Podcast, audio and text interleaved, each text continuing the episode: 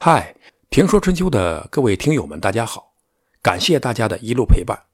评说春秋自2017年6月开播以来，受到了各位听友的关爱，播放量从每天的几十次、几百次到现在的几千次，完播率在百分之七十六左右，订阅数也超过了六千。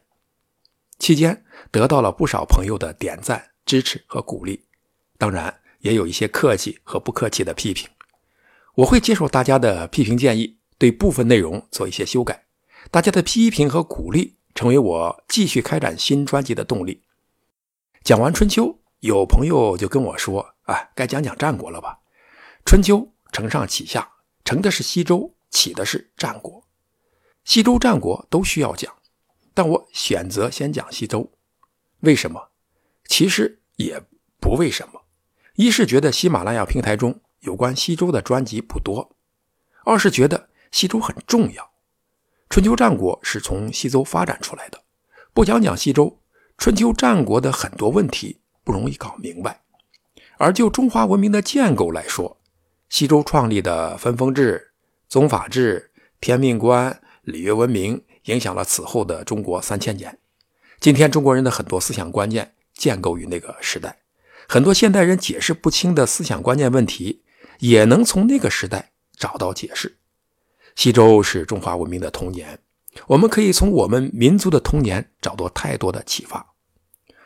我有关西周的讲座会从一个女人啊，周族的人族女神姜原开始，再到一个女人，传说中灭亡西周的周幽王夫人褒姒结束，而最后有关西周都城考古和文物故事，可能也会是这个讲座的亮点。